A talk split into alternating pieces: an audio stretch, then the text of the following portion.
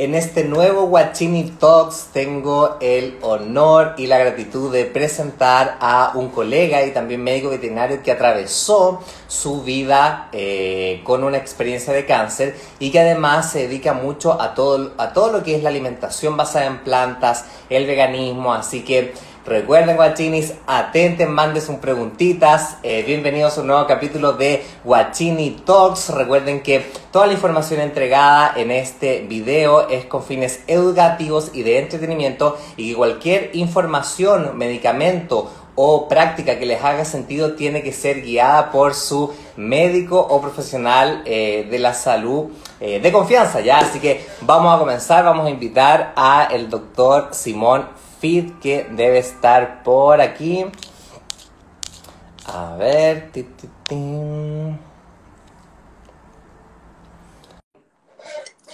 Vamos a esperar al doc.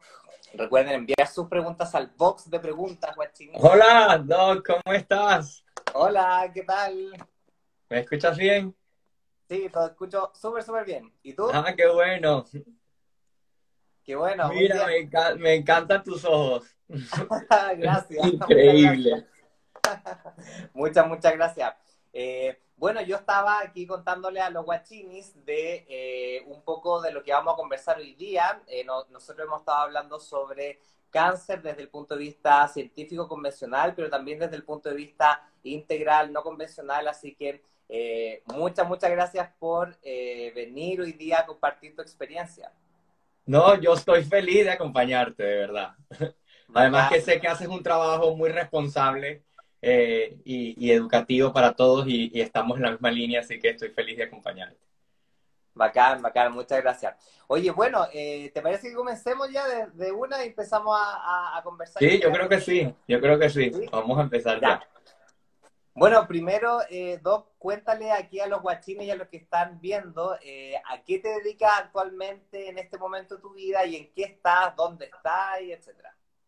Bueno, eh, actualmente me dedico a, educar a través de las redes sociales y de, artículos que escribo sobre la alimentación y, la, incidencia que hay de diferentes enfermedades crónicas como resultado de, la mala alimentación que llevamos como, como parte de nuestra cultura y que creemos muchas veces que estamos haciéndolo bien, pero él dista mucho de realmente de, lo, de hacerlo bien pero que en la cultura nos han enseñado que eso debería formar parte de nuestro día a día. Entonces, más o menos ahora eh, esa es mi línea de trabajo, educar a la gente en lo que realmente está bien basado en la evidencia científica que tenemos, eh, que las personas entiendan el poder que tiene una, su estilo de vida en, en silenciar genes, incluso a veces la gente cree que está condenada a padecer una u otra enfermedad porque la hereda de sus padres, pero Hoy sabemos que a través de la epigenética que lo que hacemos con nuestro estilo de vida puede hacer que esos genes que traemos heredados que nos predisponen a una enfermedad se silencien o se expresen más rápido. Entonces trato de como fortalecer eso, de que la gente entienda que tiene la salud en sus manos y que, y que, y lo importante que es y protagónico que es en su salud eh, lo que hacen día a día, ¿no? Claro, porque se tiene esta percepción, yo, yo siento de, que casi que el cáncer, o, no solamente el cáncer, sino que otras enfermedades son casi que una sentencia de muerte y que uno no puede hacer nada. sí, eh, eh, es, que crecimos con la idea de que, de que si lo heredábamos o, que, o, le echábamos la culpa a eso, porque a veces también, Doc, es muy fácil eh, es muy cómodo echarle la culpa como que me enfermé de esto porque mi familia siempre ha sufrido hipertensión o porque mi familia hay muchos diabéticos. Probablemente sí tenga algo que ver que tu familia haya una predisposición genética, pero la mayoría de las veces es lo que hacemos en el día a día lo que trae a, trae a resurgir esas enfermedades en cada uno de nosotros. Entonces, la idea es que la gente sienta la capacidad de cambiar su futuro, de poder y, entienda el poder que tiene, porque muchas veces, incluso como médicos en la formación tradicional, vemos que subestimamos el estilo de vida ante medicamentos y ante otras cosas que, normalmente nos forman, ¿no?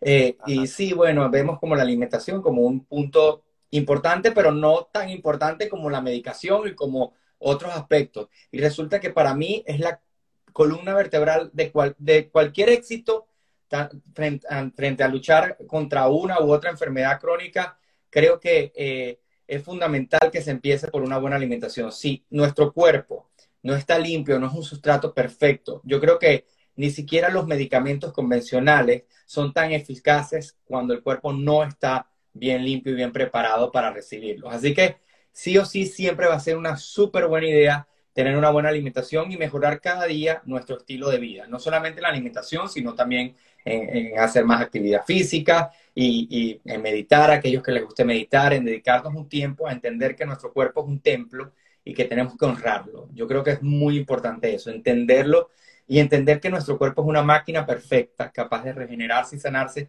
siempre que tenga a disposición la materia prima correcta. Eh, yo, eh, yo he padecido una de las enfermedades más temidas de nuestra era, que es el cáncer, y he visto de primera mano, lo he vivido, el poder que tiene la alimentación en, sanar, ¿no? En darle todas las de ganar a la, a la, frente a esta y a cualquier enfermedad, pues, al paciente. Bueno, de, de hecho, eso también te quería preguntar, porque aquí en los Watching Talks, además de entregar contenido y toda la información científica que tú nos vas a compartir, también yo creo que es importante que las personas eh, se lleven historias y se lleven una fuerza de inspiración para su espacio. Entonces, eh, yo te quería preguntar porque, claro, yo te sigo hace un tiempo y y, y, es sorprendente, yo he visto algunos videos tuyos donde colocas el antes y el después, pero no el antes y el después. Sí, porque era muy gordo antes, era muy gordo. sino que el antes de como de, de, cambiar tu alimentación o dedicarte más a la actividad física y el después donde ya estaba así y después vino un poco el proceso del cáncer. Entonces, cuéntanos un poquito qué pasó que, que, que estabas así con este estilo de vida, qué, qué, qué comías o qué vida llevabas, después qué te llevó a cambiar, después qué pasó con el cáncer. Cuéntanos un poco de tu biografía para, para ir entendiendo. Ok, claro que sí, claro que sí. Bueno, yo crecí en, en, una finca, no sé cómo le dicen en tu país, un rancho donde criaban animales para carne y para, y para leche, ganado. Y, y crecí asumiendo que una dieta plagada de productos animales era una dieta saludable y que de hecho no comía vegetales, nada, nada, nada de vegetales, solamente carnes rojas en abundancia y, y bueno, luego ya me voy a estudiar medicina, como crecí en una finca, ¿no? Eh, me fui a estudiar primero veterinaria porque yo creo que tenía un compromiso con mi familia como de estudiar algo que les sirviese a ellos. También nunca me obligaron ni nada, pero sentía un compromiso interno. Luego que termino veterinaria, que me pareció una carrera maravillosa porque creo que me dio todo, me dio todo lo que, lo que hoy soy y, y lo que puedo engranar, que muchos médicos no pueden engranar, lo puedo hacer yo porque vi, porque en veterinaria se estudia mucho producción animal. O sea, te enseñan mucho de dónde viene la proteína animal, cómo se produce y cómo hacer la producción de esa proteína más eficiente. Y ves todo lo que hay detrás de las granjas de producción animal, de los mataderos, formas parte de, de, ese sistema, ¿no? Eh, de, de, alguna manera. Más los que se dedican a la producción animal, obviamente. Y luego, bueno, me, cuando ya termino eh, veterinaria, me decido ir a estudiar medicina humana. Y, y, bueno, me gradué de médico humano, pero en este interín yo me dedicaba mucho a estudiar, eh, no hacía nada de ejercicio, no, no cuidaba nada de mi salud. De hecho, escribía y recomendaba cosas a mis pacientes, pero no las... Se cortó un poquito, creo, no sé, pero bueno, ya pero, me estás bien.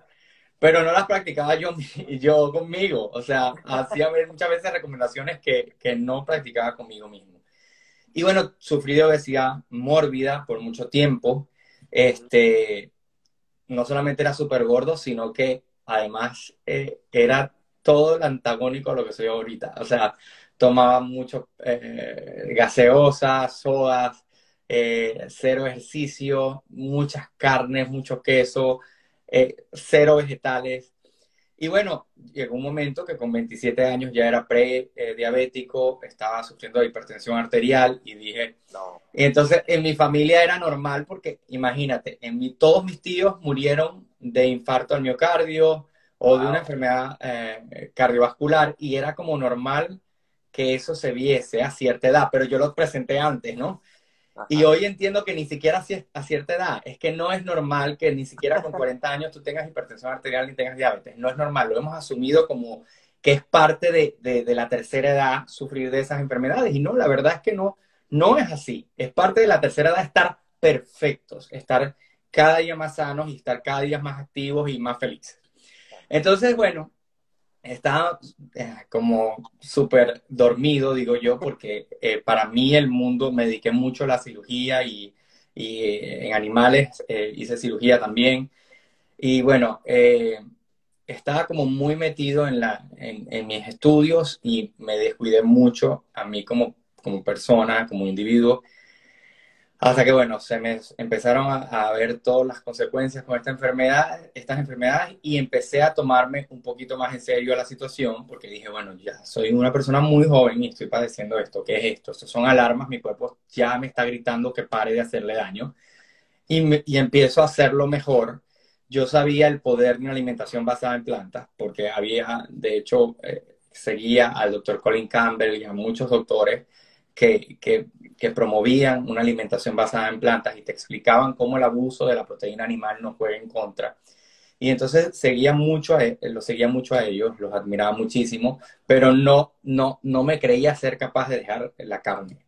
O sea, siempre decía, wow, qué bien, qué bien esas personas que lo hacen así, pero yo no voy a renunciar nunca a la carne, ¿no? Porque yo crecí comiendo carne y para mí era eh, como, no lo voy a lograr.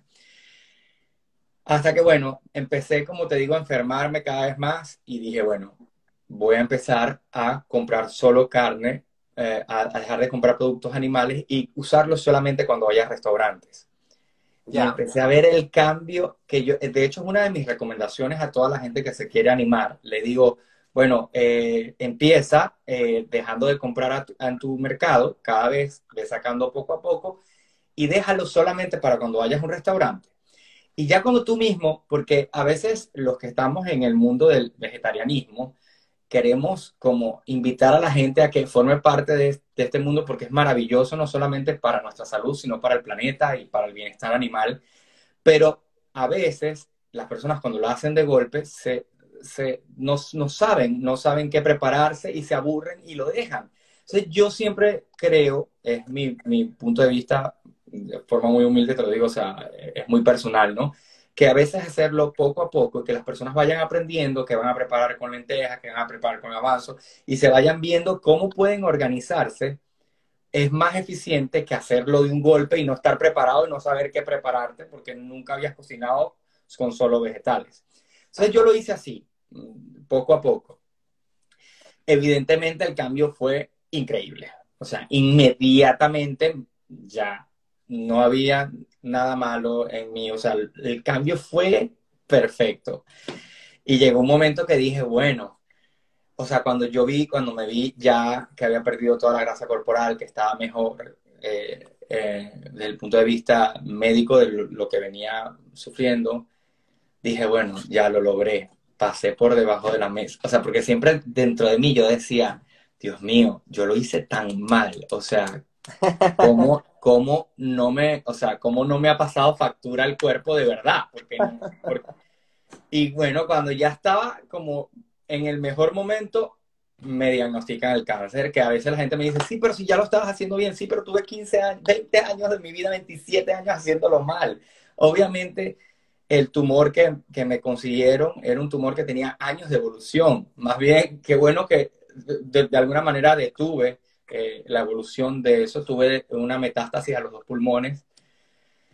Y bueno, ahí sí me la tomé aún más en serio. Ahí sí dije, aquí no hay un producto, no hay espacio para un producto animal en mi vida, no puedo permitírmelo, porque es que yo creo que cuando, cuando tú estás, es distinto cuando estás sano y quieres mejorar tu estilo de vida y quieres tú puedes darte ciertas eh, licencias, ciertas libertades, como que bueno, el domingo lo hago mal y quizás, bueno, voy a tratar de ser vegetariano todo el, o vegano toda, toda la semana, y, pero cuando estás frente a una enfermedad como el cáncer, estás en una batalla.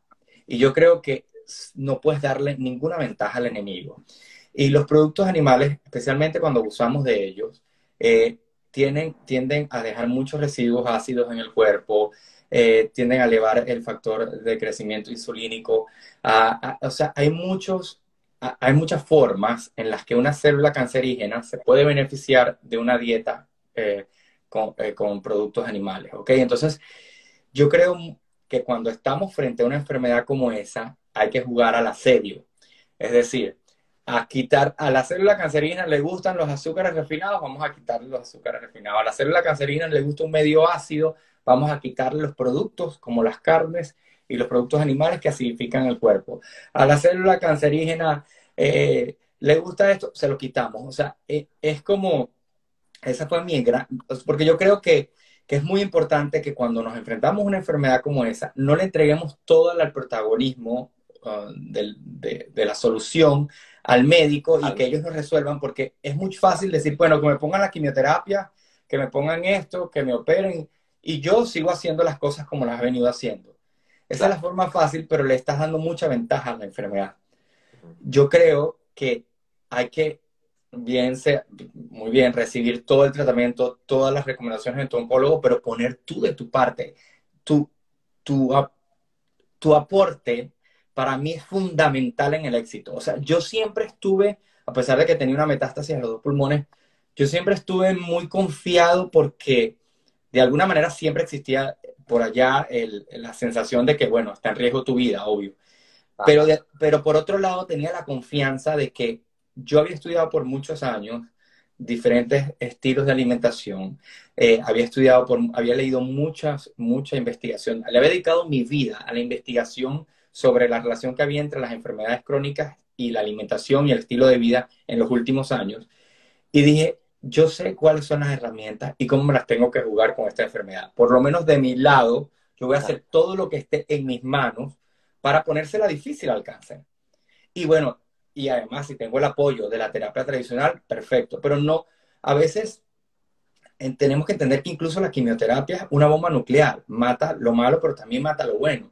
Y si, y si tú tiras una bomba nuclear para matar a tu, a tu enemigo en la guerra y no tienes unas, unas buenas estructuras para soportar tu, tus propias células, ese golpe tan grande cuando esa bomba estalle, vas a terminar incluso quizás hasta peor que como habías iniciado antes del tratamiento. Entonces, yo hasta para eso me preparé muchísimo y, y creo que creo que eso, eso ha sido el éxito, gracias a Dios, de hoy. Eh, definitivamente mi alimentación jugó un papel fundamental. Eh, yo vi cómo mis marcadores tumorales, a medida que iba apretando, iba haciendo la más perfecta, se iban reduciendo. Con, yo, yo, yo fui testigo del, del poder que tiene, además de ver cómo eh, personas que hacen eh, los mismos ciclos de quimioterapia que hacía yo, cómo se deterioraban esas personas en mm, días. En días ya estaban completamente golpeados, mientras que mi cuerpo, gracias a Dios, estaba fuerte. Obviamente ya al final de la quimioterapia ya se me veía, ya yo hoy veo las fotos y digo, wow, o sea, ya, ya estaba muy golpeado, pero recibía 12 y 14 horas de quimioterápicos diarios por 7 días, descansaba 7 días y volví a recibirlo, o sea, unos ciclos bien duros. Y, y, y, tú me ves, pero durante el gran, la gran mayoría del tiempo estuve muy bien. Muy, muy bien. O sea, y yo creo que, que, es definitivamente, si yo no hubiese decidido cambiar mi alimentación y darle el espacio a, la, a, una dieta vegetariana tal como lo hice, eh, eh, no, hubiese, no, hubiese, no hubiese estado aquí contándote esto. Definitivamente, estoy completamente convencido de eso. Si yo hubiese, si a mí me hubiese tomado esta enfermedad eh, cuando estaba apenas finalizando mi carrera de medicina, en la que creía que la solución, toda la solución estaba en los medicamentos, en la simplastina, en el quimioterápico y en, toda la medicina tradicional y que y subestimaba mucho a la medicina, a la, al estilo de vida y a la alimentación, estoy seguro que no, no hubiese podido estar aquí hoy haciendo el live contigo. Oye, que, que Qué, fuerte es todo este camino de cambio, porque finalmente es como si ya tú venías haciendo este cambio, eh, pero ahora es como si la vida te hubiese dicho, pero tiene que ser más todavía. Así sí, claro, yo venía haciéndolo como medio light, pero la vida me la puso que sí o sí. Y como te digo, o lo hacía o no lo contaba. Ajá. Porque, porque no lo iba, o sea, yo hoy veo el pronóstico que yo tenía cuando hablé con el oncólogo. Yo recuerdo que todos estaban como muy, ¿sabes? Cuando están como, la situación es muy delicada. Eh, les da como un poco de miedo hablar del pronóstico porque era bastante delicado. Y yo siempre estuve, como te digo, muy confiado porque yo dije, yo le di gracias a Dios, de hecho, cuando, cuando salí de la consulta, porque dije, gracias porque tú me despertaste. O sea, porque yo, yo sé hoy cuáles son mis armas para jugármela con esta enfermedad. Porque yo sé el poder que tienen los alimentos, el poder que tiene un vegetal de hoja, verde, el poder que tiene todo lo que estoy haciendo hoy para eso. Porque si no, o sea, no creo, como te digo, que, que lo hubiese ganado. Oye, Doc, ¿y qué, qué, tipo de cáncer tuviste? ¿Qué edad tenías cuando te lo diagnosticaron? ¿Y cuánto fue el tiempo en el cual estuviste en tratamiento con la Ok, eh, tuve, eh, tuve un embriocarcinoma. Habían tres tipos de celulares, pero el más, el más importante era un... Porque habían tres, o sea, en la biopsia dieron tres tipos de células malignas, pero el embriocarcinoma era el que más este, estaba protagonizando. Eh, como te digo, me lo diagnosticaron como hace como unos cuatro años, cinco años atrás, más o menos. Eh, por ahí. el pero yo logré por mucho tiempo este, eh, mantenerme como, ¿cómo te explico? El, el, doctor vio que yo logré bajar porque cuando nos vimos, al par de meses nos teníamos que volver a ver para organizar toda la quimioterapia y todo y como vio que todos mis marcadores habían bajado tanto, la actividad tumoral había bajado, el tumor primario lo habían quitado, eh, dijo, bueno, vamos a, esperar a ver, porque yo creo que vas muy bien, quizás vamos a, alargar el tiempo en el, que, en el que vayas a recibir la quimioterapia, porque como vas evolucionando, probablemente el ciclo vaya a ser más corto, y finalmente así fue. Sin embargo, un momento, en el, yo por un momento pensé, porque estuve como año y medio en ese proceso en el que no recibí tratamiento, sino solo alimentación, eh, preparaba eh, eh, medicinas naturales. De hecho, yo, yo usaba el Ganoderma lucidum, que es un hongo con propiedades medicinales muy poderosas, con el que hago hoy un chocolate que vino a consecuencia de eso, porque yo hice el chocolate para comérmelo. En, ¿Cuál, hongo, perdón? Ganoderma lucidum, Reishi se llama. Reishi ah, le dicen en Japón. Pero el, eh, el, hongo en latín es, el nombre es Ganoderma lucidum. Yo con ese hongo hago un chocolate. Sí. Eh, realmente hice el chocolate era para comerme el hongo, porque el hongo estaba muy feo y lo que quería era eh, consumir el hongo y que no me supiese tan mal. Y bueno, me quedó un chocolate que ahora la gente ama y adora y bueno, estoy feliz porque es como el, mi producto estrella, algo que no pensé. Nunca lo pensé porque yo lo creé fue para, o sea, yo lo que hice fue mezclar cacao, nueces eh, y miel para entonces. Eh, ahorita no, no, uso miel porque trato de hacer lo más vegano posible en mis productos, pero, pero aunque no soy vegano porque uso miel, es lo único que me separa del veganismo. Eh, todo el mundo piensa que soy vegano porque hago todo lo de un vegano, pero no uso miel constantemente, pero algunas medicinas les sigo usando miel. Trato de no usarla lo menos posible y por agave y otras cosas. Pero, pero es, lo, el, el, único pasito que me separa porque no uso ni siquiera productos animales en mi casa ni nada. Eh, digo de material, ¿no? De, Este, bueno, pero entonces te cuento que tuve varios, eh, como año y medio, dos años, que está, que yo dije, Dios, o sea, por eso les cuento, el poder de la alimentación es una cosa que si la gente, yo recuerdo que yo decía, Dios mío, ¿cómo yo puedo transmitirle, yo, yo de hecho documenté todo y lo iba, lo iba contando eh, a través de mis redes sociales, pero yo decía, ¿cómo puedo transmitirle yo a la gente el poder que tiene lo que yo estoy viendo? O sea, cómo mis marcadores se fueron reduciendo eh, significativamente a lo largo del tiempo. Y estuve así mucho tiempo hasta que ya llegó un momento que ya eh, sí se estancó. Y como yo tenía una metástasis a los dos pulmones, pues dijeron, bueno, ahora sí, vamos a hacer quimioterapia. Este, y vamos a operar uno de los tumores. Me abrieron el tórax para sacar uno de los tumores de, un lado del pulmón. Y bueno, así en ese proceso duré como unos como tres años y algo. Y bueno, ya hoy tengo como año y medio, un año, año y medio, algo así, no, más, como año y medio ya que, que estoy bien, que me están haciendo todos los chequeos y estoy cada vez mejor, gracias a Dios. Este, no, no, digamos que uno no puede darse alta como paciente oncológico hasta que cumpla cinco años de estar ah. completamente eh, libre de, de, cualquier sospecha, pues. Pero yo creo que, que, todo va a seguir así de bien porque cada vez amo más mi estilo de alimentación, mi estilo de vida. Soy un fiel defensor del, del, estilo de vida mm, vegano y, vegetariano también, obviamente. Eh, siempre voy más al veganismo, claro. Pero bueno, el veganismo está dentro del vegetarianismo también. Yo creo que también los vegetarianos hacen un trabajo genial.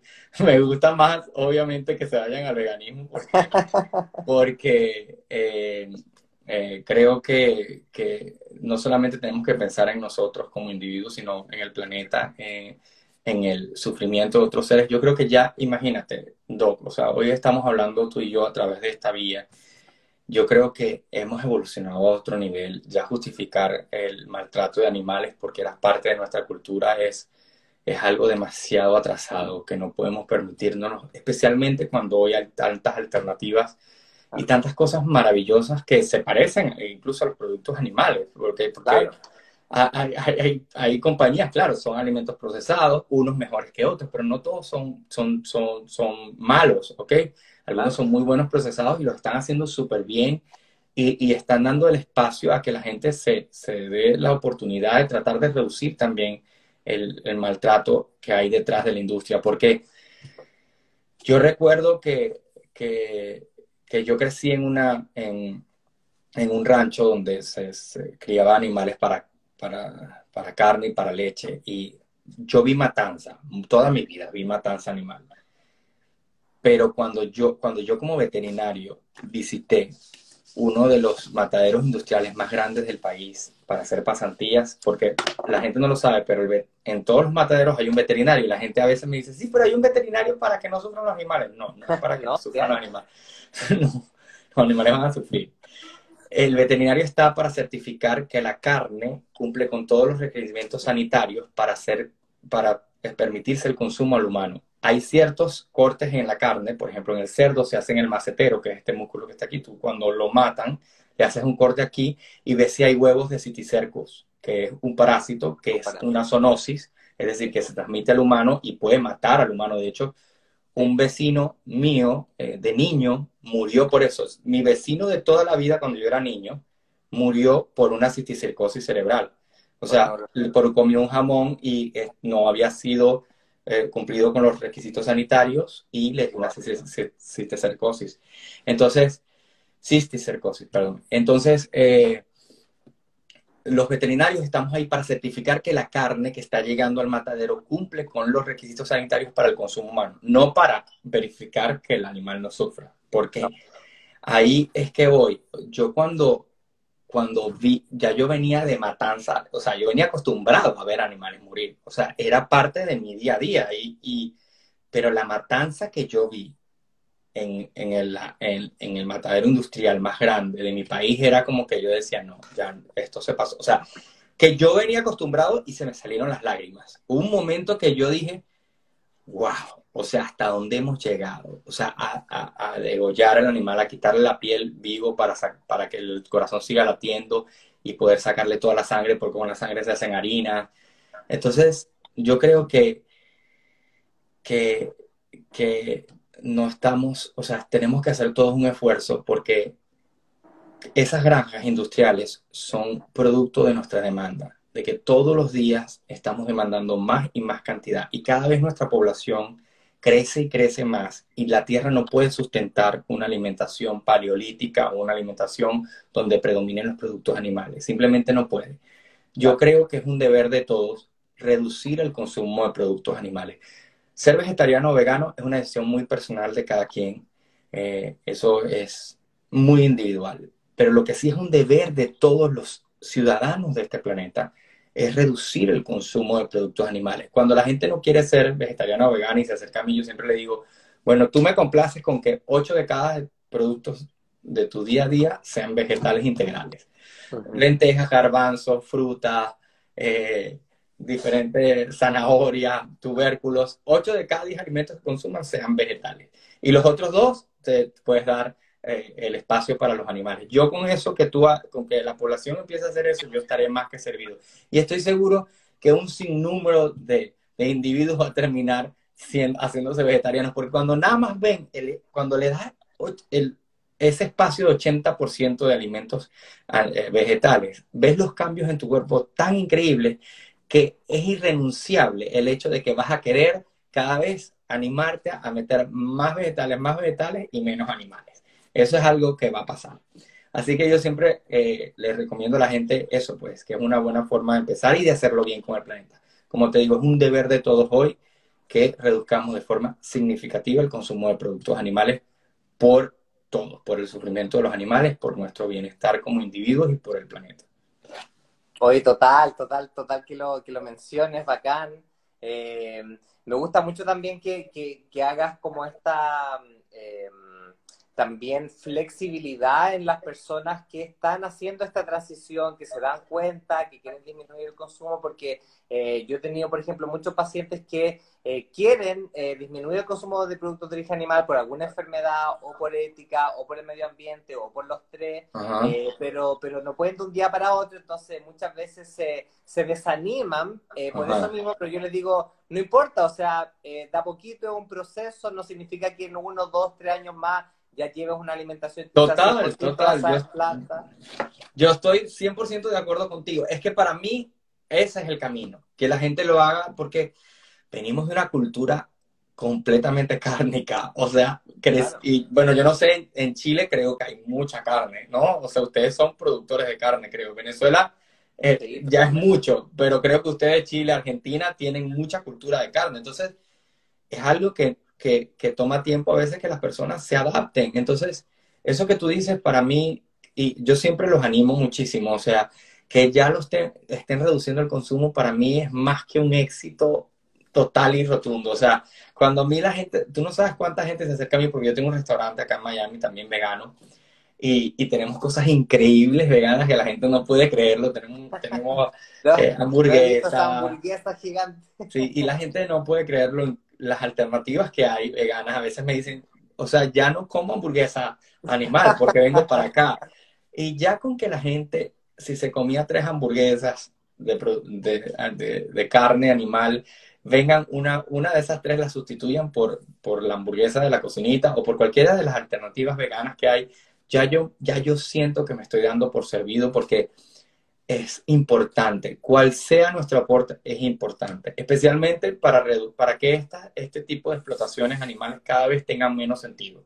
Porque hace sentido que existan porque tienen que matar muchos animales por hora y, cada vez más para satisfacer nuestra demanda. Si nosotros reducimos esa demanda, este tipo de granjas cada vez y este tipo de, maltrato tan atroz que vivimos hoy en día, cada vez tendrá menos sentido.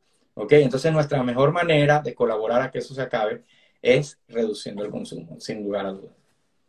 Oiga, un mensaje a todos los guachines que están escuchando. Recuerden enviar las preguntas que le tengan al, al doctor Simon Fried aquí en el sticker de preguntas, porque al final vamos a dejar un ratito para ir respondiendo las preguntas de los guachines. Eh, volviendo un poco a, a, todo lo que sucedió finalmente con, con, esta recuperación que has tenido con respecto a tu cáncer, etcétera, yo me imagino que también hubo mucho estudio y, aprendizaje detrás. Y una cosa que también tú estimulas mucho en tus redes sociales es el tema de la actividad física, el fitness, eh, cómo también estar en contacto con, con, uno mismo, con tu cuerpo. Cuéntanos, ah, porque además de la alimentación, tú también estuviste, te metiste mucho en el mundo de la actividad física, de la actividad, del ejercicio. Entonces, Cuéntanos eh, cómo eso impactó en tu vida y también cómo eso puede impactar en personas que tienen cáncer.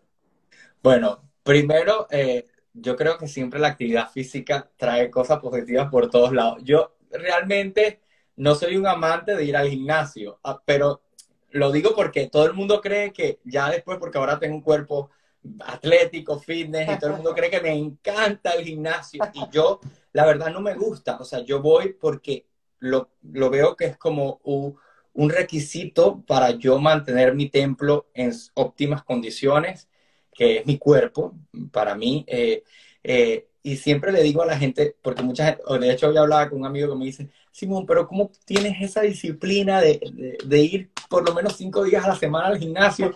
¿Cómo te la creaste? Y yo, di, yo le digo, yo lo hice como si fuera el colegio.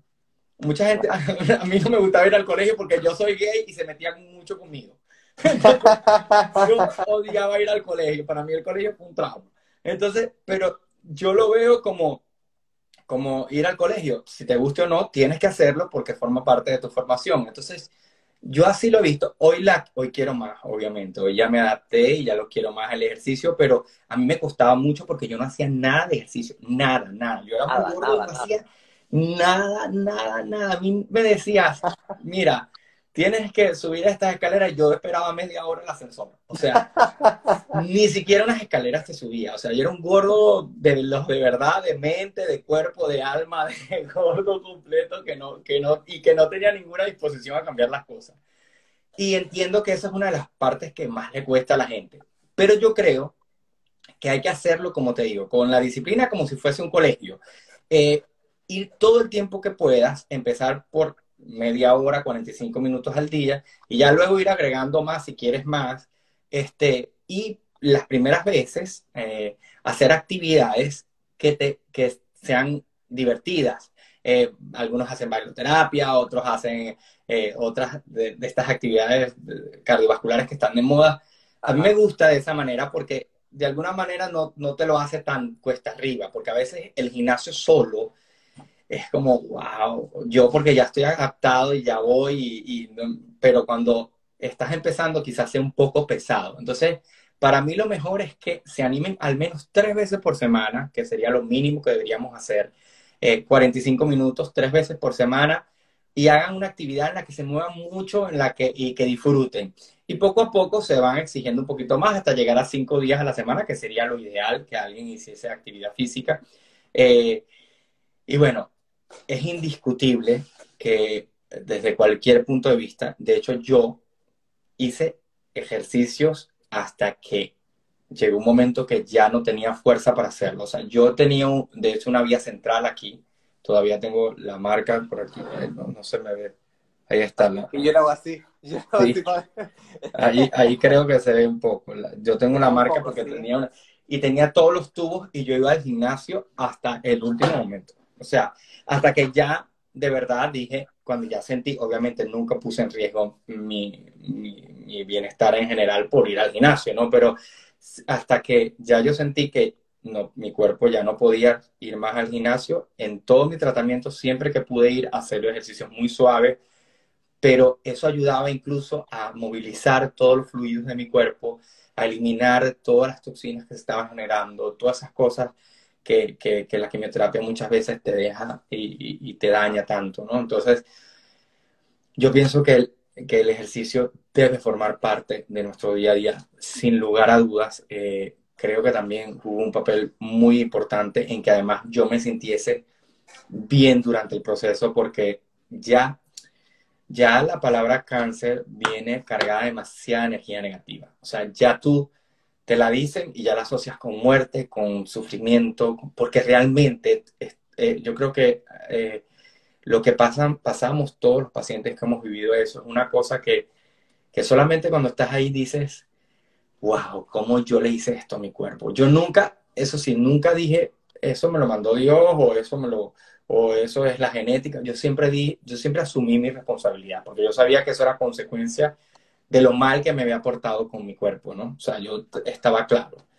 Y, y siempre dije, ¿cómo, ¿cómo la gente o cómo no nos damos cuenta sino cuando estamos ahí? Cuando estamos ahí, yo recuerdo una vez, Doc, que estaba en, en el ascensor del, del, oncológico y veo una mamá, o sea, veo el, el niño que estaba yendo a recibir tratamiento con una bolsa de estos chips que es como duritos y cosas de esas. Sí, sí, sí.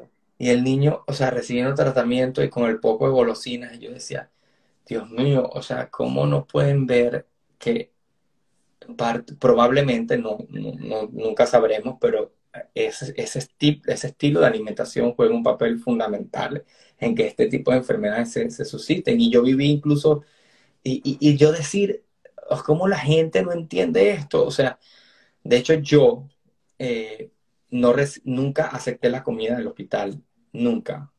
Y a mí me, me, visitó la nutricionista y me visitó el oncólogo y me decían, ya va, no estás comiendo. Y yo le decía, no, sí estoy comiendo, por la comida que me traen. ¿Por qué? Porque es que el primer día me mandaron hot dog.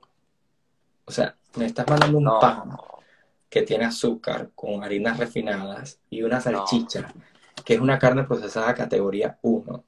O sea, categoría 1 para los que nos están escuchando y no lo entienden es, que es cancerígena para seres humanos. O sea, la carne, a diferencia de la carne roja, para aclarar esto, la carne roja es categoría 2, es probablemente cancerígena si abusamos de ello. Nosotros, por ejemplo, podríamos comer carne roja con mucha moderación y no, que no represente un riesgo para el cáncer. Si abusamos de la carne roja, representa un riesgo para, para el cáncer, especialmente el colono rectal. Pero la carne procesada, que es los jamones, toda aquella carne que ha sido sometida a salado, curado, ahumado o cualquier procedimiento para aumentar su vida útil. Eso se llama carne procesada. Es categoría 1, es decir, es cancerígena para seres humanos. Está en, en, la misma clasificación que está el cigarrillo. Entonces, no puede ser que esté formando parte de, del esquema de nutrición de un individuo que es un paciente oncológico eso. Yo eso no lo podía entender. Y le dije, no, o sea, no voy a, no, esta comida no la voy a recibir. O sea, y al mismo tiempo cuando veía eso, veía como todos estaban, estaban yendo a recibir tratamiento y, estaban tomando Coca-Cola. Yo veía a la gente recibiendo la quimioterapia y tomando Coca-Cola, porque claro, te sientes débil. Y tomaban Coca-Cola para que el azúcar pero yo decía, cómete una manzana, o sea, una blueberry. o sea, en, y, y, y, y, hubo, hubieron muchos, eh, hubo, perdón, muchos médicos que me dijeron, eh, lo recuerdo, de hecho la nutricionista me dijo, como, si ya estás pasando por esto, come lo que quieras. Imagínate, o sea, como si te vas a morir, ya para qué te vas a dar mala vida en organizar la alimentación. O sea, era como, entrégate, o sea, y yo decía, ¿cómo la gente puede aconsejar algo así? Dios mío, o sea, cuán dormidos estamos todos que el personal de salud te dice, ah, ya estás sufriendo demasiado con la quimioterapia, ya sabes el, todo, el todo lo que...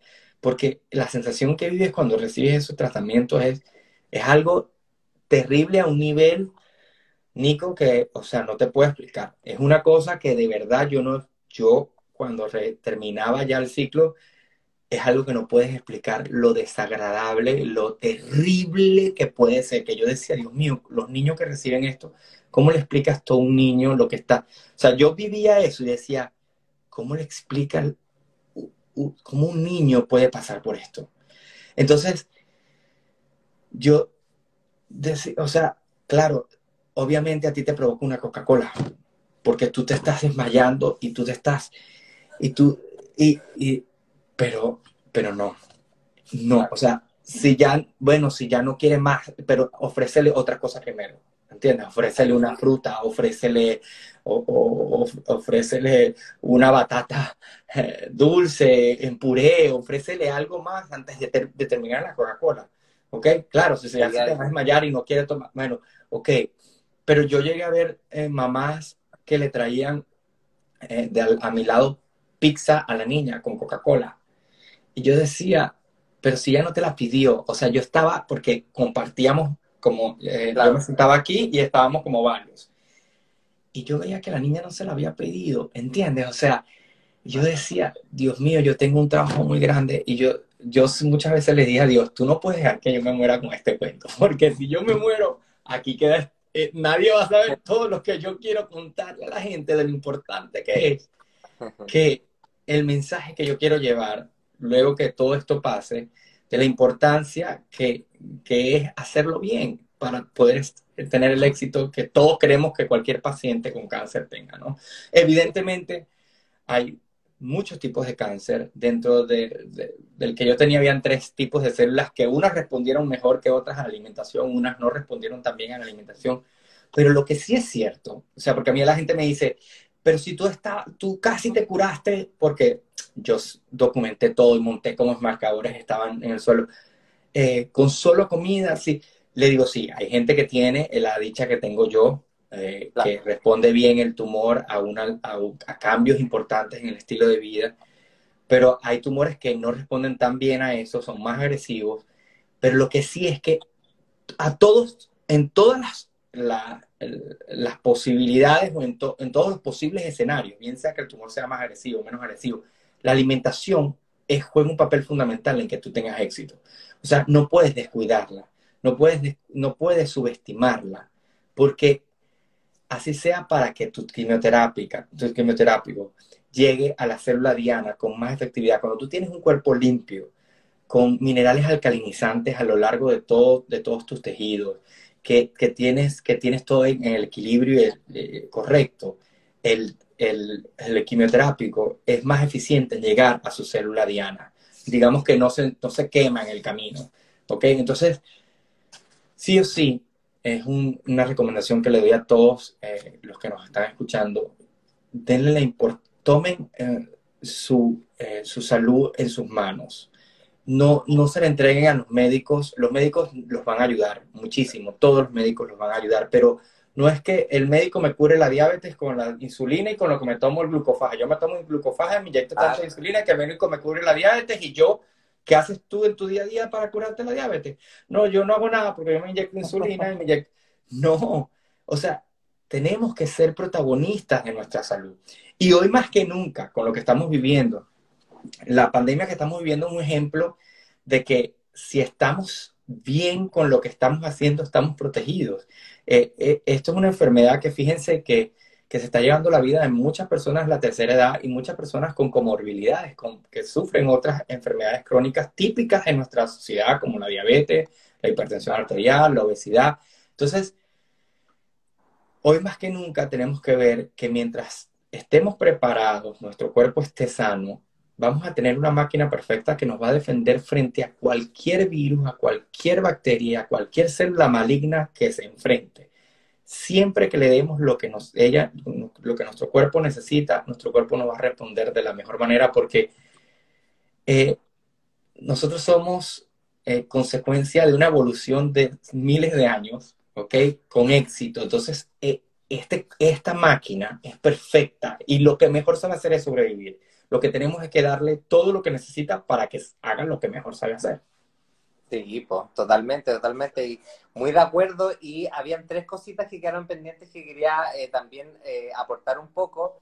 Eh, yo me acuerdo cuando yo estaba en pediatría, en el internado acá en medicina, a mí la verdad, yo, yo ya estaba aprendiendo todo el tema de la alimentación, de, de cómo afectaba la salud, etcétera, y me llamaba mucho la atención que a los niños que estaban hospitalizados en oncología les llevaban eh, harinas blancas, brownie, como de chocolate. Claro, yo también lo veía todo el Yo decía, no les den esas cosas. Yo decía, robemos toda esta cuestión para que no se la den a los niños. No, eh, horrible, sí, yo lo vivía todo el tiempo. Y no, y cuando yo recuerdo los pediatras decirle, no, es que ya no da suficiente leche, vamos a meterle una vez la fórmula. Yo hoy eso lo veo, ¿cómo se te ocurre meterle fórmula a un niño si la mamá todavía está produciendo leche? O sea, eh, son cosas que que no entendemos que ninguna fórmula va a equivaler a la leche de la glándula mamaria de, la mamá humana que cambia día a día con los requerimientos del niño, que, en las primeras horas el calostro le da toda la inmunidad que, ninguna otra cosa puede recibir, es una especie de vacuna, entre comillas, ¿no? Porque no es una vacuna, pero eh, eh, es una especie de protección pasiva que recibe el bebé eh, a través de la leche de, su mamá. Entonces, eh, eh, son cosas que yo creo que ya van cambiando también, porque ya la gente está, se está, se está... Cuenta un poco. Se está despertando, sí. Y el, otro tema que era asociado también lo que tú mencionabas de eh, denle nomás esta bebida o esto sea porque ya le está pasando muy mal, Entonces también ahí hay un tema emocional asociado a la alimentación que yo también encuentro como importante colocarlo porque muchas veces eh, no solamente un cáncer, sino que otra enfermedad nos viene como a, cambiar nuestros hábitos y muchos de esos hábitos están asociados a la historia, la familia, la emoción, la cultura, la idiosincrasia, donde vivo, mi abuelita, el recuerdo, no sé. Entonces, eh, claro, o sea, aquí también hay un tema eh, emocional importante, que yo también lo he hablado, y lo otro que me llamó la atención es que tú cuando estabas haciendo tus eh, ciclos de quimioterapia, mantenías, te, seguías haciendo ejercicio. Seguías haciendo ejercicio. Hasta cuando pude, llegó un momento que no pude más. claro, Obviamente ya me fui deteriorando como te digo, tardé mucho en ver, o sea, yo veía a las personas que estaban conmigo y ya la semana estaban terriblemente mal. Yo duré meses en, en como en ya sentirme que ya no podía más. Pero siempre que pude, hice ejercicio hasta el último momento. O sea, hasta que ya un día dije, no, no puedo más porque no, no podía ya, me, me cansaba demasiado. Y eso a mí porque me llama la atención porque generalmente a, pacientes con cáncer o oncológico en quimioterapia casi que les digan, les dicen que descansen todo lo que pueden, que no, que no se muevan, que no hagan ejercicio, pero eso eh, biológicamente hablando a veces también puede ser una ayuda, el, el moverse, el hacer Claro, además que te sientes que la situación, yo creo que cuando estás en esa situación y te acuestas en una cama, y esperas que el, que el tiempo pase, ya, ya el quimioterápico te está dejando unas sensaciones. Cuando lo terminas, como te dije, es horrible. Cuando acabas de terminar la, la, lo horrible va bajando, ¿no? Pero nunca terminas de estar bien. O sea, al día siguiente te toca, cuando empiezas la otra, todavía te sientes horrible. Y, y, y quedarse en una cama como a solo vivir esas experiencias desagradables. Es como psicológicamente, te, te, primero te metes en el cuento de, cómo está esto, cómo me estoy sintiendo de mal, cómo me estoy sintiendo.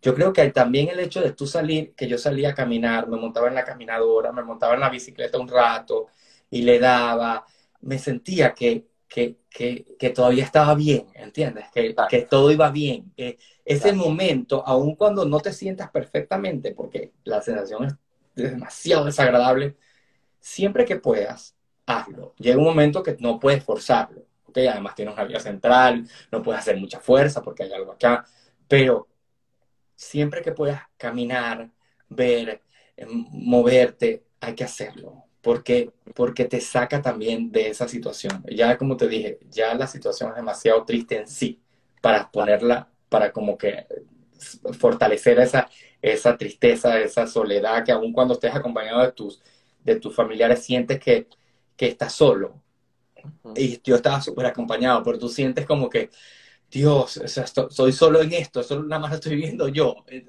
es, algo muy, muy, muy, muy difícil de explicar, pero lo que sí es que es importante que se muevan, que traten de, de reírse mucho, de buscar cosas, porque también es increíble. Hubo un día, no sé si estamos bien de tiempo, ¿estamos bien de tiempo? Sí, dale nomás, dale. Eh, hubo un día que yo, me, yo siempre estaba muy positivo, muy, todo el tiempo, por lo que te dije, porque yo mis últimos años de vida le dediqué mucho tiempo a la investigación en contra del cáncer y de los alimentos contra el cáncer y todo contra el cáncer. Y entonces yo dije, bueno, yo me las sé jugar todas contra esta enfermedad. Difícilmente esta enfermedad me gane. Si me gane es porque Dios quiere que me gane, pero yo fácil no se la voy a poner. Pero un día que ya, cuando faltaba como una semana para terminar ya todo el tratamiento, que yo creo que fue el momento más difícil esa última semana, que yo recuerdo que una enfermera entró y yo digo que era un ángel, porque esta, ¿sabes cuando llega un momento que ya te sientes tan mal que incluso yo trataba de ver cosas que me hicieran reír, películas que me hicieran reír, así me reía de mentira, o sea, yo simulaba que estaba mejor de lo que estaba, porque yo creo que hasta cuando lo haces, cuando estás eh, fingiendo felicidad, te terminas riéndote. O sea, yo estaba tratando de fingir que todo está bien y, hay que hacerlo, ¿entiendes? O sea, no hay que dejar que meterse en ese hueco porque es muy grave cuando tú dejas que toda la situación te, te abrume y te encierre en, la tristeza. Entonces yo, el día que me sentía medio mal, yo veía algo que me hacía reír, me, reía y si no me reía, hacía eh, me ponía a hacer algo en Instagram, a decirle a la gente, no sé qué, me estoy sintiendo bien, así yo sintiera por allá que no estaba tan bien la cosa y que me estaba sintiendo con ganas de vomitar, pero eso ya me sacaba de ese hueco.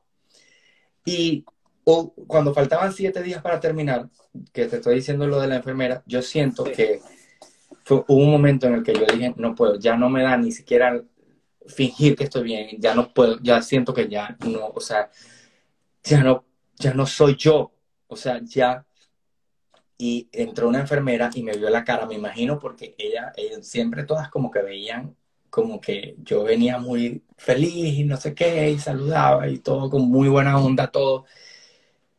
Y ella me miró y me dijo, y no la vi más, o sea, yo, no, yo supongo que ella me vio antes, pero yo no la vi más, pero yo digo, fue un ángel que, que Dios me mandó en ese momento, obviamente no es un ángel de verdad, enfermera, pero me refiero que bajo una información para mí, porque ella me dijo, me miró a los ojos y yo no sé por qué esa mujer me dijo eso. O sea, ella me dijo, recuerda que no eres tú en este momento. Recuerda que esto estás viviendo no eres tú. Tú eres todo lo contrario. Tú estás bien, eres alegría. Esto se va a acabar. Ya está a punto de acabarse. Así que no te desanimes. Recuerda que no eres tú el que está ahí ahorita. Y yo me acuerdo que dije, wow, esta mujer, y no la vi más, o sea, no, no quedó más en turnos conmigo, pero yo siempre decía, quiero esperarla ojalá la vea antes de irme porque quiero dar las gracias porque yo siento que ese día se me bajaron todas las pilas, pues, ¿entiendes? Yo sentía que mis pilas se habían agotado, que ya mi cuento y, y, si quería hacer un show, ya no podía hacer un show de que estaba feliz, así no me sintiera tan feliz para sentirme feliz. ya no podía, ya se había agotado toda esa energía y ella me hizo como que, como ver eso, ¿entiendes? Como, mira que esta persona, este que está aquí ahorita, no eres tú. Y yo, wow, gracias. Y bueno, así que eh, mi recomendación para todas las personas que están pasando por eso es que traten siempre de, de, empujarse a, estar contentos, así no se sientan contentos, porque no, porque si, si creen que van a, a lograr, en, eh, eh, pasando por esos tratamientos tan fuertes, sentir la plenitud como para reírse, mm, muchas veces no pasa porque el tratamiento es muy fuerte, pero tienen que esforzarse en hacerlo. O sea, como obligarse a estar felices. Yo me obligaba a estar feliz. O sea, si no tuviera ganas de reírme, me obligaba, me buscaba un chiste o lo que fuese. es muy importante eso. Oye, Doc, y yo creo que aquí viene, ¿te parece eh, la última pregunta yo hacerte y responde alguna o ya te tienes que ir? No, no, dime, cuéntame, sí. No. Ya, ok. Bueno, yo creo que lo, último que nos estabas contando tiene mucho que ver con también eh, la última pregunta que yo te quería hacer, que, que, también tratamos de, entregar eh, el nexo entre lo que es la ciencia, que tú y yo sabemos que hoy en día hay mucha información, harta tecnología, pero también hay todo otro mundo y que es el mundo de la espiritualidad. Entonces, para, para ti en todo este proceso, eh, ya, ya tu edad y en, y en, donde estás ahora en este momento, en, en, Miami, en tu vida, en lo que estás haciendo con tu restaurante, etcétera. ¿Qué es para ti la espiritualidad? ¿Cómo la vivencias tú? Yo pienso que es eh, la capacidad de conectarte con esa energía que yo creo que tenemos todos dentro de, de Dios. Yo creo que todos somos un pedacito de Dios. Así lo veo yo. Cuando cuando tú le das eh, espacio a, que esa energía, que ese pedacito de Dios tenga presencia en tu vida, eh, estás conectándote con la espiritualidad. Para mí, eh, eso es lo que significa, ¿no? Y creo que, que a veces nos olvidamos de eso, porque todos sabemos la teoría, porque lo escuchamos muchas veces, porque unos meditan, otros hacen esta cosa, otros simplemente van a orar en sus, en sus iglesias y ese es su momento de conectar pero a veces con tanto ruido, tantas cosas, los celulares, nos olvidamos de, de, de escuchar a, a, eso, a esa, esa, esa, esa, fuerza maravillosa que todos tenemos dentro y que tiene un poder sanador también muy grande. Definitivamente yo creo que, que juega un papel fundamental en el éxito también eso. Eh, bien, como quieras llamarlo, como lo, lo llames, como tu Dios, como el universo, o, como ti, como mucha gente cree, no creen, son, no creen en, dioses superiores, sino que creen en, su espíritu y en su alma como, una, como único creador y, y, poder. Eso también para mí, es que para mí eso es Dios, o sea, eh, todo esto mm, que somos eh, forma parte de eso.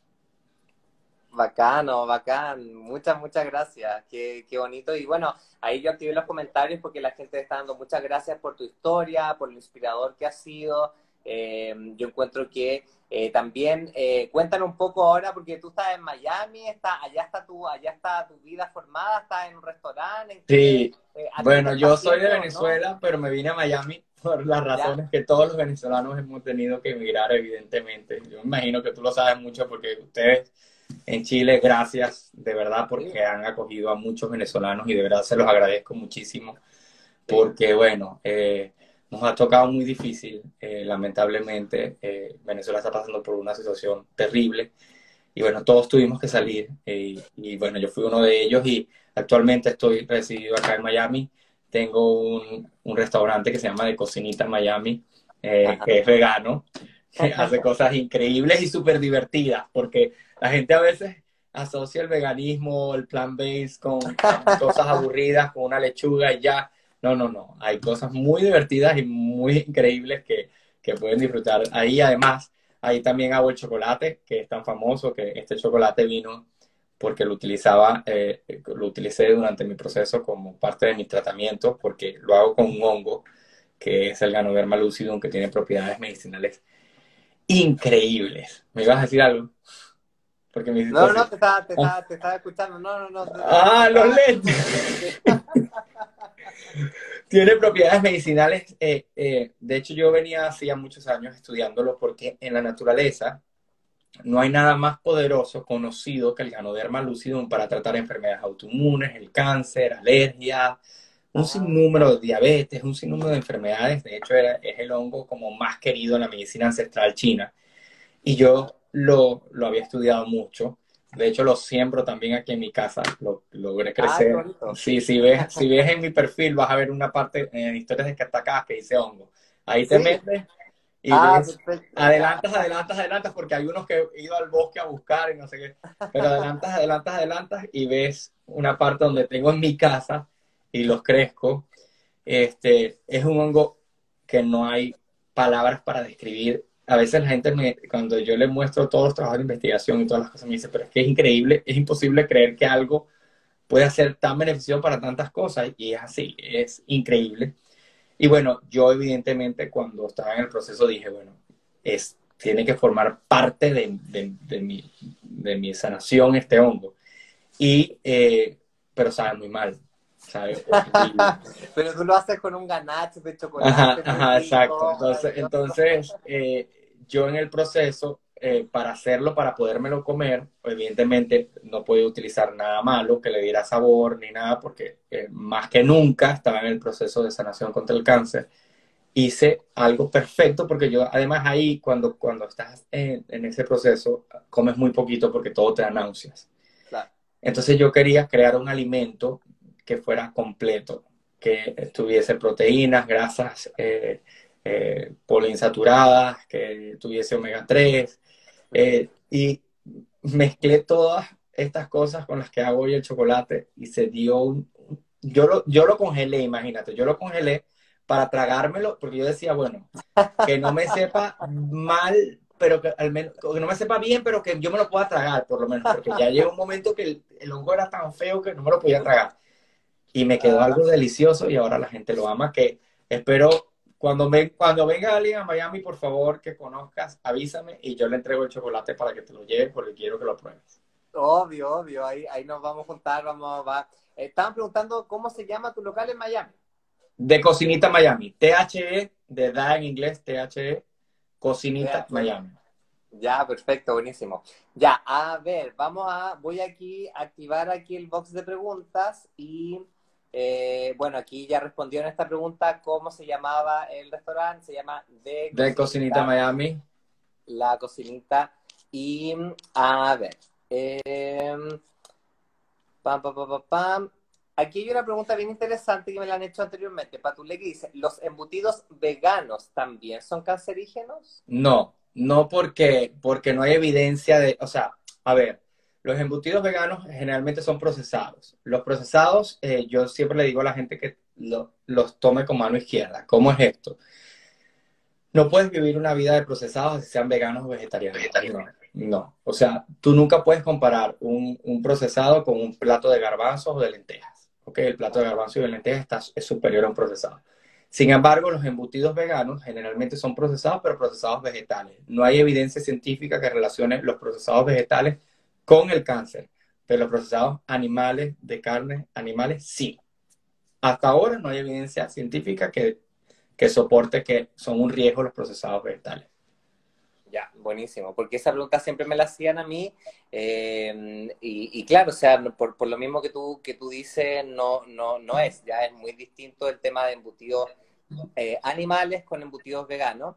Aquí Play Good pregunta, ¿qué comer fruta, cuál fruta no te va a engordar ni te va a dar diabetes, especialmente el plátano? Ok, entiendo. Primero, eh, es importante entender que si las frutas las comemos con moderación, incluso en la diabetes, no pasa nada. Y muy importante que sean enteras, ¿ok? Las frutas, porque la gente a veces dice, sí, pero es que yo soy diabético, cuando me tomo un batido de, banana, me, pero es que la banana te la tienes que comer entera, no en batido. ¿Ok? Eh, obviamente hay frutas de alto índice glicémico o de alta carga glicémica, como, como la banana, y hay otras que son, hay unas más convenientes que otras para los diabéticos. Pero incluso las, las que son de alto índice glicémico, si las consumen con moderación y enteras, no pasa nada. Igual para aquellos que están en la búsqueda de la pérdida de peso, siempre la fruta elijan la entera. Si les provoca un jugo, ok, se lo hacen. Pero no asuman que la fruta en jugo tiene, eh, tiene, es tan conveniente como la entera. No, siempre entera, mordida, es mucho mejor, tiene su, fibra intacta y, bueno, es, más difícil que el organismo obtenga de una fruta entera el azúcar que hay o la fructosa que hay en, en, la fruta que en cuando la licuamos. Cuando la licuamos, soltamos, digamos, de alguna manera toda esa azúcar, la ponemos más fácil a que el organismo la obtenga. Una forma también como de regular esos niveles y el paso en que entra el azúcar al torrente sanguíneo es colocar eh, otras fuentes de fibra como vegetales, hojas verdes, semillas, también ayuda. Si lo acompañas alrededor le, o le pones chía a lo que estás haciendo, linaza, o le acompañas, como dices tú, es perfecto, obviamente. Reduces el índice glicémico, evidentemente. Fuentes Dani pregunta, ¿solo a través de alimentos orgánicos se logra sanar? Bueno, los alimentos orgánicos siempre van a ser superiores porque eh, eso es muy difícil de contestar porque eh, de alguna manera eh, yo creo que todos los vegetales, incluso los no orgánicos, son mucho más convenientes que los productos animales o procesados en general, ¿ok? Pero hay personas que no tienen acceso a productos orgánicos porque en, muchos países son más costosos. Lo digo porque a veces también mucha gente me dice, sí, pero si no voy a comprar, yo no tengo para comprar una, una pera orgánica, por eso compro los, los dulces a mis hijos, porque yo no tengo para, bueno, comprar una pera normal pero no le compres dulces, porque eh, eso se malinterpreta, no sé si me expliqué, eh, Nico, porque la gente a veces cree que si no puede comprar orgánico, entonces no vale la pena comprar nada vegetal. No, no es así. Lo orgánico tiene un nivel superior porque se supone que en, eh, en la producción de este producto no hubieron fertilizantes, no hay organismos genéticamente modificados, no hubieron todas estas sustancias tóxicas que están plagadas la mayoría de los vegetales modernos eh, y de todos los productos, pues incluso los productos animales también están plagados de esas cosas. Pero, eh, sin embargo, si no tienes acceso a comprar algo orgánico, es preferible que compres algo normal, no orgánico, pero natural, pero natural, que siga siendo vegetal, ante cualquier otro producto procesado. Claro, totalmente. Y sí se puede sanar con productos no orgánicos, claro. O sea, hay uno, obviamente orgánico va a ser mejor, pero sí, sí. Sí, o sea, eh, científicamente hablando y, compartiendo lo que tú dices, claro, o sea, entre comer orgánico y no comer frutas, verduras, legumbres, granos integrales, cómete las frutas, las verduras y los granos integrales, aunque no sean orgánicos. Obvio, exactamente. Exactamente. Sí, porque mucha gente me dice eso, como que yo no tengo para comprar orgánico, entonces no compro fruta. No, claro. no, no, no. Claro, totalmente. Bueno, aquí hay una pregunta que, tú la habías mencionado un poquitín, pero quizás así muy en resumen. Eh, Josefa pregunta, hola, ¿cómo afecta en la salud la dieta keto? Bueno, eso es un tema delicado porque ahorita todo el mundo anda en esa moda y yo no soy muy partidario de esa moda. Eh, les voy a explicar por qué. Eh, yo siento que la salud no se negocia. Ese es uno de, como, como uno de mis grandes lemas, el planeta no se negocia, la salud no se negocia. Entonces, la dieta cetogénica, o keto, es una dieta a la que le puedes sacar ventaja en corto plazo porque vas a perder peso. Eh, de hecho, mucho de ese peso que pierdes ah, es agua también, porque obviamente te, te quitas todos los carbohidratos, te quitas uno de los macronutrientes. Pero yo quiero que entiendan una cosa. La manzana o la, el blueberry o la pera o la fresa no solamente es un carbohidrato, es un paquete de polifenoles, de fitoquímicos, de sustancias antioxidantes y cosas maravillosas y de fibra. Entonces, esta dieta te hace sacrificar estos productos porque hay, como esta dieta retira todos los carbohidratos, entonces te hace sacrificar productos que, que, que sí, es verdad, tienen un carbohidrato, pero están acompañados de fibra, de sustancias maravillosas, y no es solo el carbohidrato, es que tienen un paquete de cosas increíbles que te protegen contra el cáncer, contra muchas enfermedades crónicas, y que en corto plazo vas a tener resultados chéveres, sí, pero la salud no se negocia. A largo plazo, eso es una dieta que puede traer consecuencias muy negativas. De hecho, hay evidencia de eso porque la dieta cetogénica es una dieta muy utilizada para trastornos neurológicos. Para pacientes con epilepsia se le puede sacar mucha ventaja. Una persona que tiene una epilepsia refractaria le puede sacar mucha ventaja a la dieta cetogénica. Y sin embargo, cuando ya la hace por un periodo prolongado, por ejemplo, un niño que tiene epilepsia, epilepsia refractaria, tiene que empezar a suplementar cosas que normalmente conseguimos en frutas y en vegetales y poner fibra, porque ya a largo plazo empieza a tener consecuencias para la parte renal, la parte hepática y evidentemente eh, toda la parte cardiovascular se ve afectada porque generalmente se impacta mucho, se abusa de muchas grasas animales que terminan eh, aumentando la resistencia a la insulina. Mucha gente a veces dice, sí, pero la dieta keto, me, de hecho estaba haciendo un video de eso, la dieta keto me quitó la diabetes. Eh, te, quitó la diabetes, no, te la escondió. Porque obviamente tú no vas a ver que la glicemia se eleva porque no estás comiendo azúcar. azúcar Ni ningún tipo de carbohidrato. Pero es que eso no es curar la diabetes, eso es esconder. Eh, eh, es, como que yo, yo de hecho en el video, te estoy grabándolo ahorita, no lo he podido terminar, pero te voy a adelantar el ejemplo que pongo. Es como que a mí me contrataran, esto es lo que hace la dieta keto en cuanto a la diabetes, ¿ok? Eh, repito, en cuanto a la diabetes. Es como que a mí me contrataran para ah, enseñar a unos niños a nadar para que no se ahoguen durante su vida y de adultos. Y yo en vez de enseñarlos a nadar, les diga, bueno niños, ustedes no se van a meter más nunca a la piscina.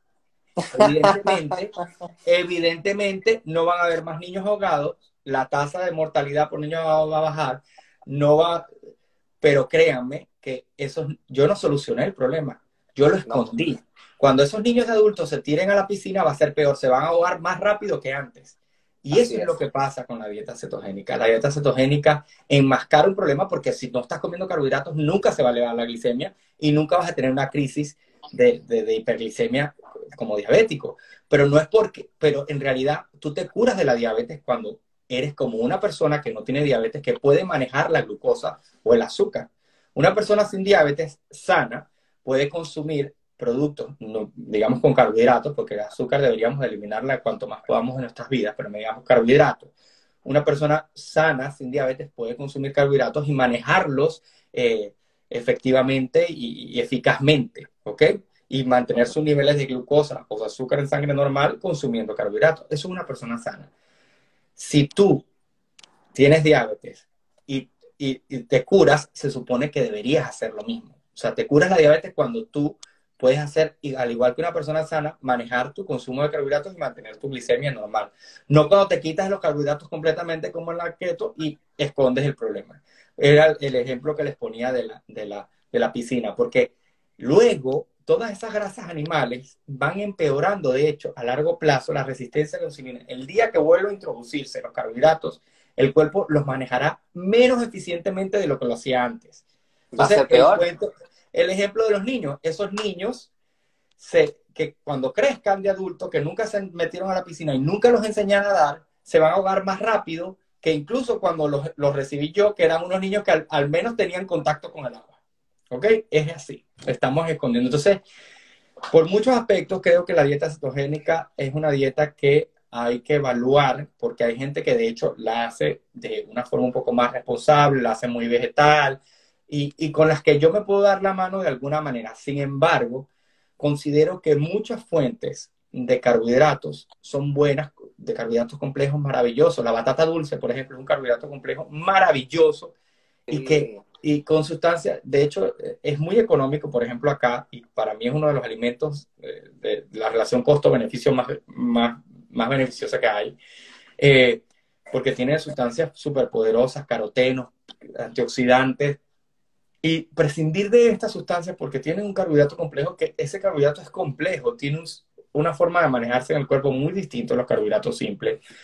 Obviamente, eh, hay mucha gente, por ejemplo, que hace dieta cetogénica y después viene a mí y han avanzado en algo que sí me parece súper eh, eh, beneficioso, que es que la dieta cetogénica le saca los procesados, le saca las harinas refinadas, le saca el azúcar. Entonces ya la gente a veces cuando llega a mí le digo, bueno, si hay algo bueno que hay que rescatar de ellas, que te quitó estas cosas malas, ¿no? Porque el azúcar es malo.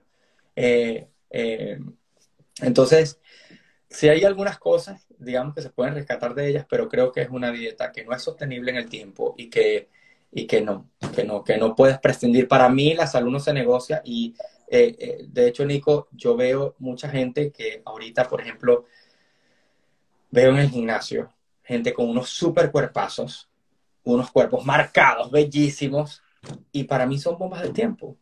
Porque entonces, ¿qué pasa? Pasa con la, como la dieta keto y todas estas cosas de moda, que, que te, te, logras ver bien por un tiempo, pero a costa de tu salud.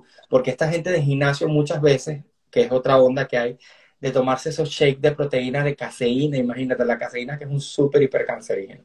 Eso, caseína justo eso, justo eso yo te iba a preguntar porque tú lo mencionabas también en un video que eh, como que te salvaste de ese también como ese, ese espacio cuando estuviste en el tema del fitness. Claro. Eh, eh, que esa era otra pregunta como final que poder hacer. ¿Qué piensas tú de todo esto como whey protein y todo? No, yo estoy en...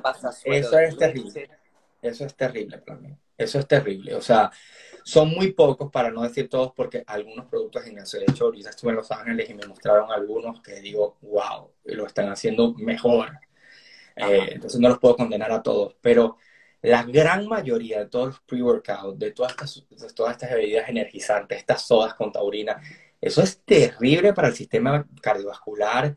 Eso es, eso es, eso, claro, esas cosas te hacen que, que pierdas peso, que, que, que te sientas saciedad por más tiempo, pero ¿a costa de qué? Cuando pueden hacerlo con una alimentación integral basada en plantas, pueden lograr, yo mantengo mi cuerpo y ya ver, la gente dice, mucha gente que no me conoce antes cree que es genética, como que, ay, es que tú es que naciste no, no, señores, yo la genética mía es de ser gigante, yo soy de genética de gordo, mi familia es todo gordos, o sea, yo soy de genética de gordo, y yo cuando descubrí una alimentación basada en plantas, entendí que ya más nunca me preocupaba por proteínas, más nunca. Yo hoy como lo que me provoca dentro de alimentos integrales. Y las cantidades que me provoca, ojo. Obviamente hay personas que están, tienen sobrepeso y tienen que regular ciertas cantidades y todo eso. Pero yo hoy en día, si a mí me provoca un plato de lentejas, me provoca otro, me como otro. Y si me provocan dos batatas, me como dos batatas. Y Pero la gran mayoría de los alimentos que como son, bueno, en su totalidad son vegetales integrales. Algunas veces como procesados eh, eh, veganos, buenos, trato de buscar los procesados mm, los mejores del mercado, pero en su gran mayoría son vegetales integrales. Entonces, eh, ya cuando estás en ese punto, Nico, se te olvida el cuento de que estoy gordo, que estoy no sé qué, es como que el cuerpo se va ajustando y si le metes ejercicio tienes un cuerpazo todo el tiempo, porque ya yo más nunca me preocupé de cantidades, de cuánto me estoy comiendo, de pesar aquello, de pesar esto. Yo hoy como, escucho mucho a mi cuerpo. Si quiero más batata, como más batata. Si quiero más garbanzo, como más garbanzo. Y obviamente entreno para mantener el cuerpo que tengo. Entreno mucho, cinco días a la semana. Y bueno, no, no recomiendo, ahí están preguntando, no recomiendo el whey protein, no recomiendo nada de eso. No, y además que ahora quizás, gracias por, la, por, responder esta pregunta que, también la hacen mucho y, hoy en día también hay otras opciones, porque por, ejemplo acá en Chile han salido más tipos de proteínas en polvo, pero de origen vegano. Ah, sí, claro, hay una Orgain, ojo, hay una, aquí hay una que se llama Orgain, que es muy buena, vegana. Eh, perdón que no aclare eso porque tienes toda la razón, eh, no malinterpreten, hay, hay, hay digamos, hay un mercado que está subiendo, como el que te dije, que vi de hecho unas opciones cada vez mejores, pero en general lo que hay por encima de la mesa es muy malo. hay opciones veganas, como la que dijiste tú, hay, aquí hay una de aquí de Pi, que es, por ahí la tengo, es Orgain. es increíble, es, muy buena, sí. Claro, de a poquito empiezan a salir, al igual que acá en Chile, eh, en Miami hay mucho, mucho más, pero acá en Chile de a poco han empezado a salir más tipos de leches vegetales, hamburguesas vegetales, eh, eh, proteínas en polvo vegetales. ¿Ustedes no tienen, carnes no tienen casi opciones allá ahora? ahora han salido más opciones de las marcas como más grandes con opciones de carnes veganas, plant-based, etcétera, pero pero acá en Chile estamos, yo lo comparo mucho con Alemania, porque yo estuve en Alemania estudiando y, ahí había todo, en todo el supermercado encontrabas cosas veganas en todos lados. Entonces no era como que tenías que ir al Whole Foods o algún local específico para encontrar como algo vegano, pero, pero bueno, a poquito todo esto va creciendo y en Chile yo creo que también. Bueno, Doc, cuéntanos algún último mensaje que le quieras dar aquí a los guachinis, eh, cuéntanos para irnos despidiendo. Bueno, eh, que se animen a, comer más vegetales integrales, que no, eh, eso es algo que cuando empiecen a ver los resultados eh, se van a enamorar de este estilo de vida. Y bueno, además que no solamente lo van a hacer bien por ustedes, sino por otros seres y por el planeta. Para mí, yo creo que, eh, Doc, después de que yo asumí este estilo de vida como parte fundamental de mi ser, todo ha estado en armonía conmigo. Porque cuando uno hace las cosas bien, especialmente por esos seres que, que, no tienen la fuerza que tenemos nosotros hoy en la sociedad, yo creo que te, te, llegan bendiciones de todos lados. Y tú lo sabrás porque tú estás haciendo un trabajo increíble, eres una persona increíble con una super personalidad que me encanta. O sea, nada más que tenga esos ojos así, te amo por esos ojos. Entonces, este, sabes que cuando uno está, yo creo, yo quiero que todo el mundo se dé la oportunidad de, empezar a, meterse un poquito en este mundo, de, hacer las cosas bien, no solamente por nuestra salud, sino por el bienestar de todos. Estoy seguro que, que van a sentir esa buena energía y se van a sentir súper bien y se van a seguir animando a hacerlo más. Doc, muchas, muchas gracias por haber participado. Estoy muy contento. Tu historia es muy inspiradora vayan a conocer las redes del doctor, tiene mucha, mucha información, videos muy entretenidos, así que eh, estamos ahí conversando, a ver si hacemos algo más adelante. Pero por supuesto, me encantaría, me encantaría. Me encantan todas las cosas que haces, lo haces de una manera muy divertida y creo que esa es la mejor forma de educar, hacerlo lo más divertido posible para que el mensaje llegue de forma bonita, pues. Bacán, muchas gracias, Doc. Estamos ahí hablando entonces. Claro, guarda, guarda, el live si puedes para, para yo compartirlo. Para que lo, subo, lo subo ahora al tiro. Vale, vale. Un abrazo. Muchas bendiciones a todos. Chao. Chao, chao, chao.